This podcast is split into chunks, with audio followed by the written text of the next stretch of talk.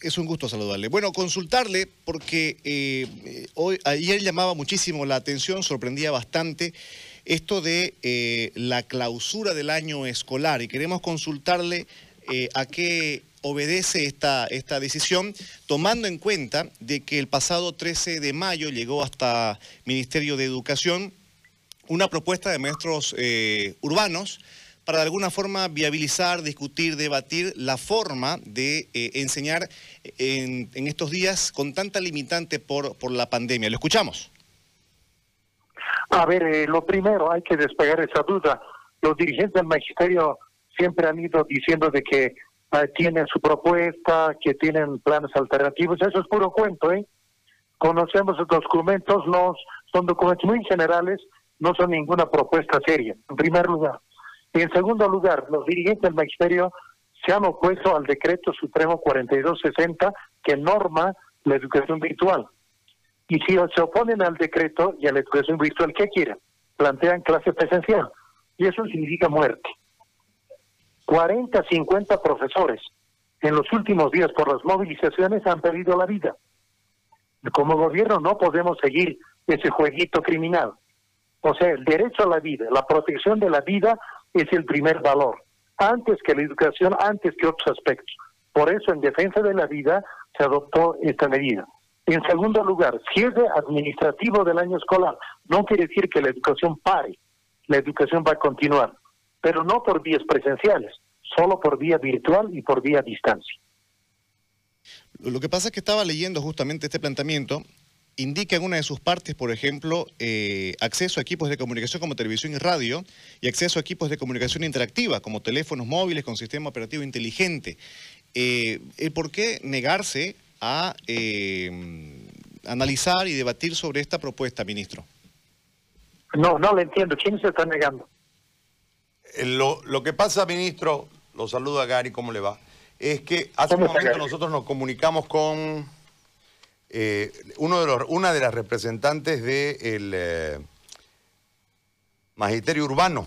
Y ellos nos dicen que, en fecha 11 de mayo le enviaron una carta donde le hacían una propuesta, que la referencia dice presentación de propuesta de contingencia educativa, donde ellos marcaban un montón de elementos y, el ministerio se negó, dice, a debatirlo el tema, que no los convocaron. Digamos, Gary, digamos las cosas con nombre y apellido.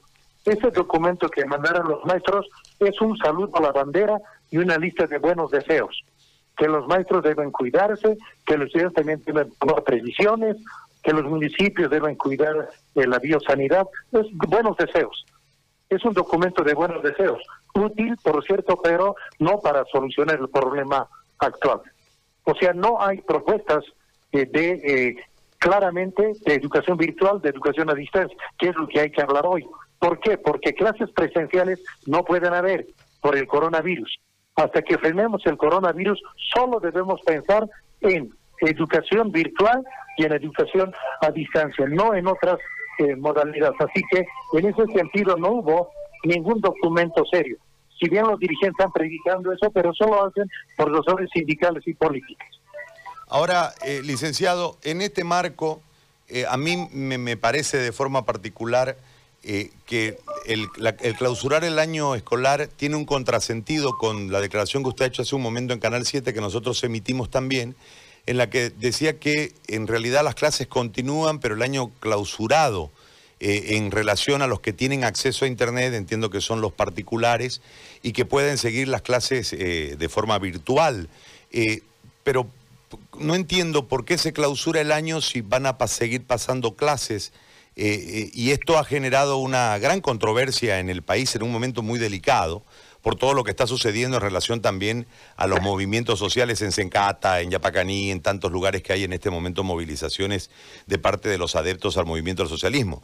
Yo se lo planteo desde ese escenario porque me parece que eh, hay un contrasentido allí. Evidentemente, la argumentación para la clausura del año escolar es la salud pública, pero eh, en relación a los que pueden acceder a Internet y pueden tener desde los establecimientos educativos privados las plataformas creadas y demás, este, eh, no se debió hacer una excepción y no clausurar el año y buscarle la forma. Y le introduzco una pregunta más relacionada a las promesas del movimiento al socialismo en relación a la dotación de, eh, a través de Equipus, ¿cómo se llamaba la empresa? Equipus, de, de, de, dotación de, computadoras a los alumnos y que iba a haber internet y demás, y demás cuestiones, y a esto sumarle ya el tema de la utilización de las redes eh, de televisión y las redes de radio que tiene el Estado para poder eh, de esta manera cruzar este río tan complicado.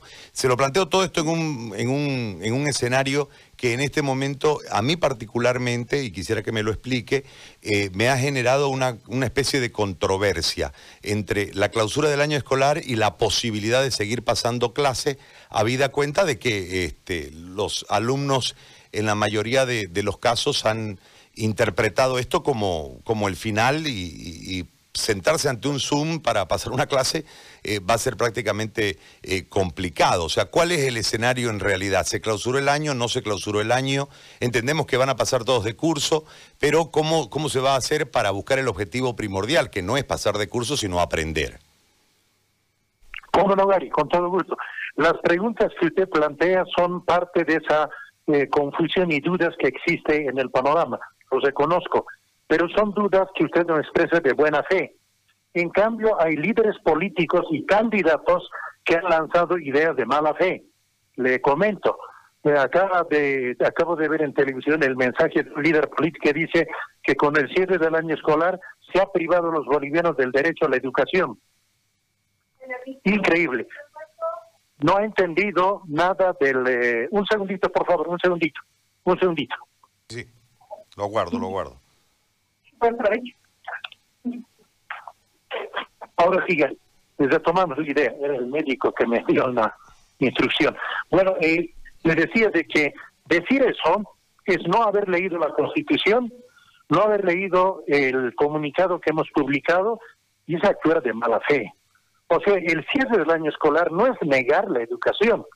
Para empezar, si un candidato no conoce nada de educación, lo, lo primero que debería hacer es preguntar, ¿qué es educación? ¿Qué es cierre del año escolar? ¿Qué es educación escolar y qué es educación en general? Algunos dicen de que el gobierno está privando la educación fiscal particular, cerrando escuelas y a todos a sus casas a quedarnos con los brazos cruzados. Son prejuicios ideológicos, prejuicios políticos, prejuicios sociales y mala comprensión. La cosa es bien simple y clara. A ver, la novedad que hemos planteado como gobierno, y usted recuerda, Gary, es el decreto supremo 4260, que norma, ordena la educación virtual. Ahí dice qué es la educación hoy. Y dice que va a ser cuatro modalidades. Educación presencial, que hoy no se puede practicar por el coronavirus. Segundo, educación virtual a través de plataformas virtuales Internet educación a distancia a través de radio y televisión y educación semipresencial, la combinación de la educación presencial con alguna otra modalidad. Eso dice la norma. O sea, en Bolivia la educación ahora va a combinar cuatro modalidades, excepto la presencial por el coronavirus. Este decreto ha sido duramente atacado por los maestros y que han planteado no a la educación virtual, con diversos pretextos que mientras todos los estudiantes no tengan computadora internet, no llegue al último hogar boliviano, no se puede comenzar. Exigimos clases presenciales, organizar marchas.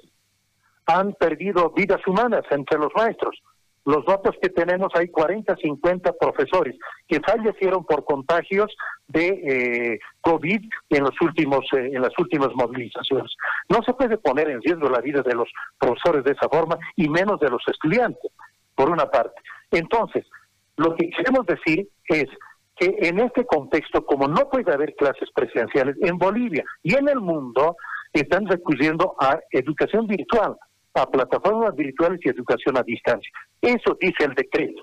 Cuando se han opuesto los dirigentes del magisterio radicalmente, junto con la COP y junto con líderes políticos a ese decreto, están planteando retorno a clases presenciales. Y eso es inaceptable. Dos semanas con la mediación de la Iglesia Católica hemos conversado con los dirigentes del magisterio para pedirles un solo motivo de cuestionamiento, de oposición a la educación virtual.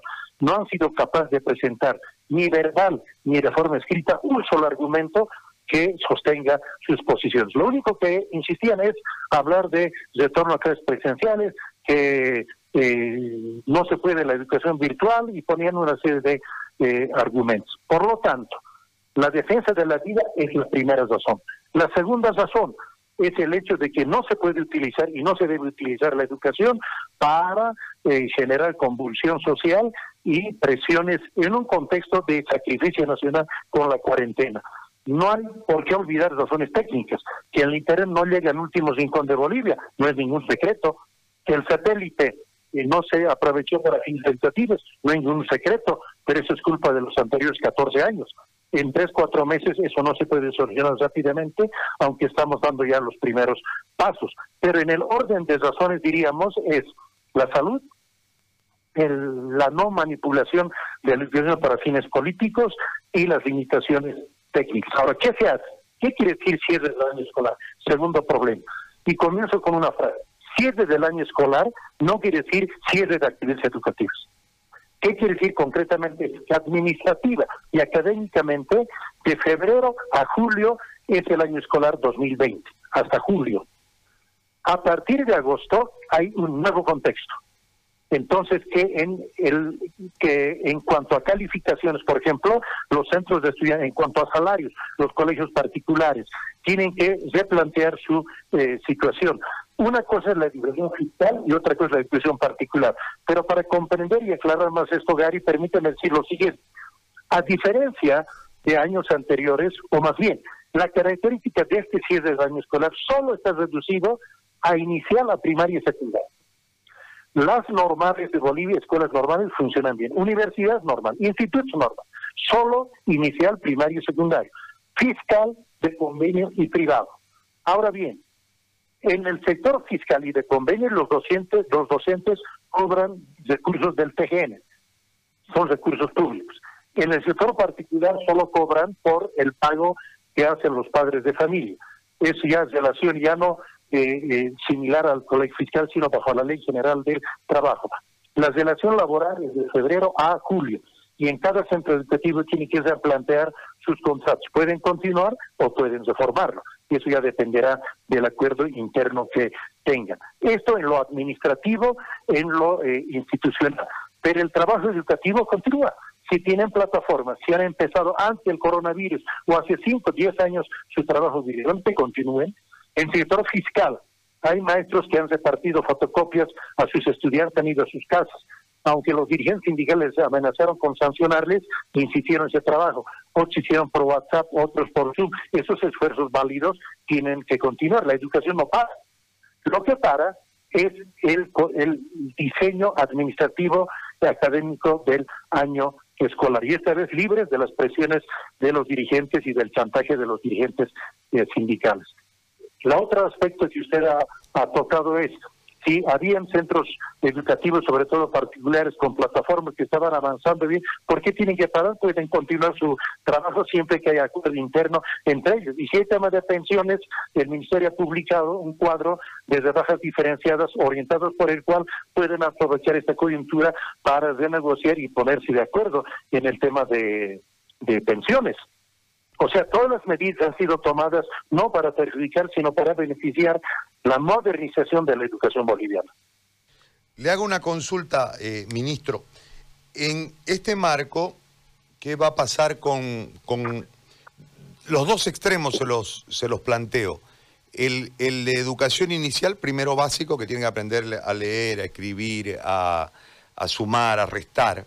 Y el último grado, que tiene que hacer, por poner un ejemplo, simplemente cierto, cierto promedio para poder acceder a una beca universitaria o un acceso directo a las universidades públicas que puede estar en, los cálculos de los estudiantes. En estos dos extremos, al, achicarse, al acortarse el proceso de, de clases, este, ¿cómo se va a calificar para permitirle al que no sabe leer y escribir acceder a segundo y cómo se va a calificar a este que está en el último grado para poder promediar, cómo se van a sacar los promedios desde la calificación para poder acceder a las universidades o a las becas en caso de que pudiese tener acceso. O sea, ¿cómo se va a replantear este, este escenario desde, esta, desde este marco?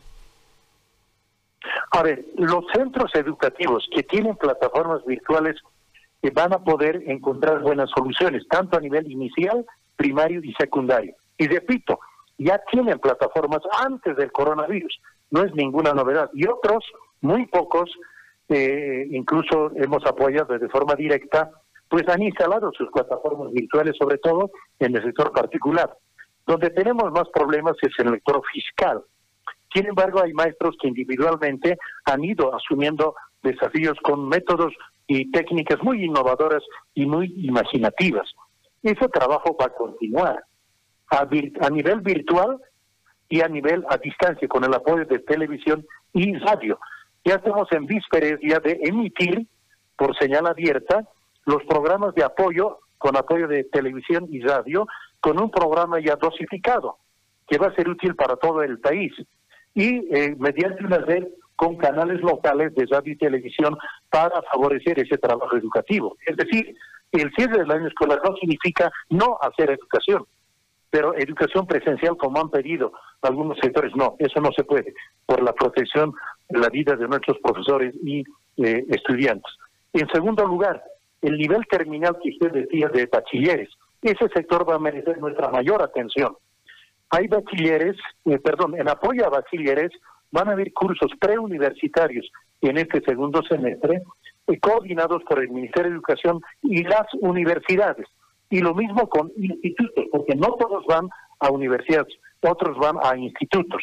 Entonces van a haber cursos preuniversitarios para intentar esa vieja y tradicional brecha que había entre bachilleres y universidades. Hasta ahora la educación boliviana no ha resuelto esa brecha porque las universidades se quejan de la mala formación que hay en secundaria y los de secundaria se quejan de que las universidades si ven, están alejadas de la educación media. Es decir, hay una brecha, pero eso este semestre, ¿cómo hacemos? Mediante estos cursos de eh, apoyo eh, especiales dirigidos a los bachilleres para evitar algún prejuicio. Ahora, si ese tiempo no alcanzara, los primeros, eh, las primeras semanas y primeros meses del año venidero podemos seguir con ese esfuerzo a fin de que no se perjudiquen y a fin de que no tengan ningún prejuicio de tipo eh, negativo. Y en educación inicial, donde se requiere no solo el apoyo del profesor, sino de los padres de familia, ciertamente la educación virtual y a distancia va a ser más optimizada. ¿Por qué?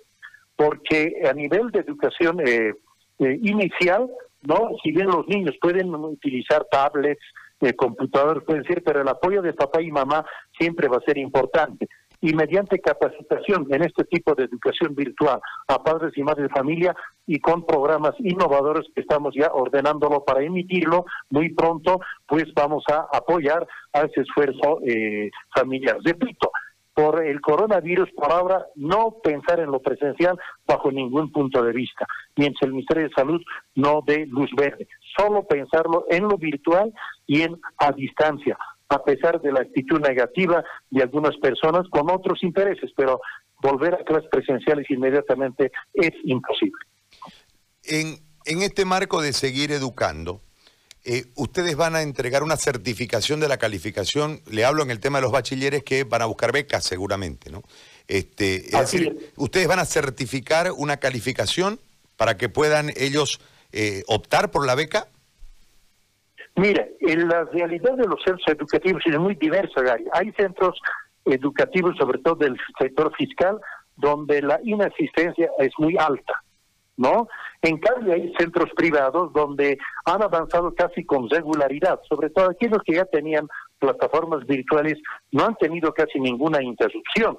Están próximos ya a culminar todo el periodo de este año, el 2020. El panorama es muy diverso. Cuando hemos negociado, conversado con ellos el tema del cuadro diferenciado de pensiones, hemos visto al detalle, a nivel micro, a nivel de las finanzas de estos centros de estudiantes y cómo se han centros educativos, perdón, y cómo se han organizado la gran variedad de centros educativos que hay. Y en ese sentido hay que ver la mejor de las soluciones, pero sobre todo con los bachilleres no hay por qué eh, perjudicarlos. Hay universidades que ya nos han dicho, por ejemplo, que en el eh, comienzan su semestre en agosto, en julio han acabado el semestre y en, el semestre en, en el semestre que inicia en agosto, en el segundo semestre, estarían dispuestos a coordinar la formación, eh, el desarrollo de cursos de capacitación eh, preuniversitarios a fin de apoyar a los bachilleres. El Ministerio va a coordinar con ellos con el mayor gusto. Y lo mismo hay coordinación con institutos, para que no se vean perjudicados en los planes que los bachilleres tenían, no solo en la obtención de su título, sino desde sus posibilidades de beca, etcétera. Ahora bien, al, al, ser, al haber esta tanta variedad, hay colegios donde no van a tener problemas para poner la nota. Los dos primeros bimestres han pasado casi normalmente eh, los colegios privados. Esta interrupción afectará al tercer trimestre, pero ahí pueden ver de alguna forma eh, proseguir el trabajo vía virtual y si no se pudiera, en el peor de los casos, pues alargar el promedio de los dos bimestres anteriores. Hay formas imaginativas mediante los cuales se puede completar la exigencia de la libreta eh, de calificaciones. Pero, repito, la vía virtual es la mejor vía y la vía a distancia para continuar esos trabajos. No hay por qué interrumpir a la gente que está utilizando esos mecanismos de, eh, de enseñanza. La última, ministro. Es decir, eh, para, que no, para que me quede claro, para que nos quede claro, eh, se va a promediar lo que han pasado de clases, se le va a asignar una calificación y ese promedio va a ser homologado por el ministerio. Le pregunto particularmente por aquellos estudiantes que van a terminar, el, eh, salen bachiller este año o ya, y necesitan llevar una certificación para optar por una inscripción, por ponerle un ejemplo, en una universidad en el extranjero. ¿No? que esos eh, eh, en un gran número se, se, verían muy perjudicados si es que solamente pasan, le otorgan el título y no tienen la calificación que necesariamente eh, requieren como requisito, valga la redundancia en el concepto, las universidades fuera del país, porque yo entiendo que dentro del país se puede llegar a ciertos acuerdos para nivelar, etcétera, todo lo que usted nos ha explicado, pero fuera del país no sería la misma escena y hay un número importante de alumnos que van a optar por irse a estudiar a otras partes del mundo. Eh, ¿Esos van a tener una certificación en base al promedio con lo ya avanzado? ¿Ese va a ser el mecanismo? Sí, tiene que tener su nota. Obviamente que tienen que tener su calificación. Muy bien. Ministro, yo le agradezco por este contacto, muy amable. Yo le agradezco a usted porque ayuda un poco a despejar muchos prejuicios. Lamento mucho las reacciones iniciales que más se dejan prejuicios, eh, dudas y no se tomaron la molestia de leer el comunicado oficial que hemos emitido y, ah, me apena mucho y hay que trabajar por lo visto en lectura comprensiva. Si bien han leído el comunicado, no lo han comprendido. Pero yo creo que con las explicaciones vamos a ir aclarando poco a poco. Gracias a usted, Gary. Hasta pronto. Gracias, un abrazo, licenciado. El licenciado Víctor Hugo Cárdenas, ministro de Educación, Cultura y Deportes, ha conversado con nosotros en esta mañana. Eh, Va a haber una certificación entonces, va a haber una nota